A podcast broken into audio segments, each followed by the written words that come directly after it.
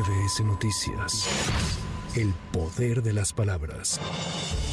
La Universidad Nacional Autónoma de México anunció que Leonardo Lomelí Vanegas será el rector para el periodo 2023-2027. En su primer mensaje tras su designación, el economista y todavía secretario general de esa casa de estudios señaló que la Universidad Nacional estará abierta a apoyar todas aquellas iniciativas que sean en pro del país. Yo estoy convencido de que para que México pueda aprovechar mejor las tendencias que actualmente tenemos en la sociedad del conocimiento a nivel mundial, se requiere de un mayor apoyo a la educación, a la ciencia, a la tecnología y a la cultura en general. Y yo considero, por lo que he visto, por las personas que en este momento tienen la posibilidad de encabezar el próximo gobierno de la República, que podría haber una buena disposición para ello, para acompañar este proceso, que la universidad, por supuesto, estará abierta por su parte a apoyar todas aquellas iniciativas que redundan en beneficio del país. Además, Lomelí Vanega se comprometió a mantener el no cobro de cuotas y se dijo conforme con el presupuesto asignado a la universidad para 2024.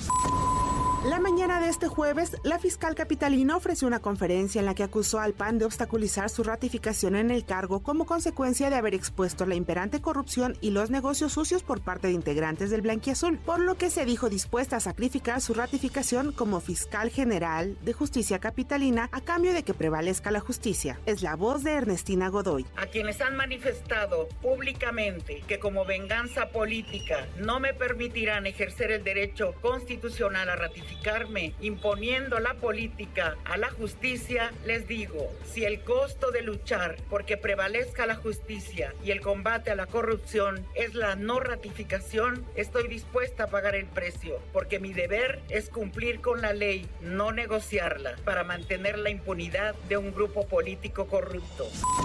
Más tarde trascendió una nota del diario The New York Times en la que se acusaba a la Fiscalía Capitalina de haber ordenado espiar a algunos políticos. Ulises Lara, vocero de la institución, informó que el diario estadounidense es impreciso al hacer estas afirmaciones y negó realizar prácticas antijurídicas. La Fiscalía General de la Ciudad de México no ordenó a la empresa referida los registros telefónicos de políticos y funcionarios como lo señala el medio señalado. Esta institución no espía a personajes políticos ni a ninguna persona. Por el contrario, investiga con fines exclusivamente jurídicos. Esta Fiscalía General de Justicia no solicitó a ninguna autoridad judicial una orden de intervención de telecomunicaciones.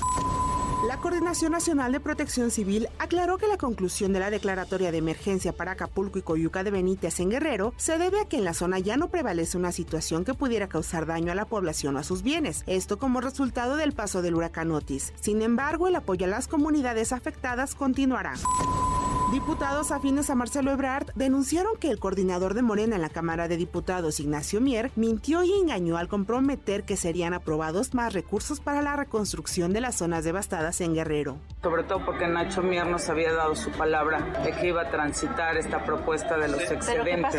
Yo podría decir que Nacho Mier traicionó su palabra porque nos dijo que nuestra reserva iba a subir y que iba a ser votada. No sé si actúa por mote propio, porque quiere ser gobernador o porque recibió instrucciones eso no lo sé, eso sí tendré Pero no les avisó antes de la reserva. Él nos dijo que nuestra reserva, de todas las que presentábamos, esa iba a transitar y nos dio su palabra. Antes de que subiera, nos había dicho que sí, nos lo dijo varias veces, nos lo dijo toda la semana y después nos enteramos que no.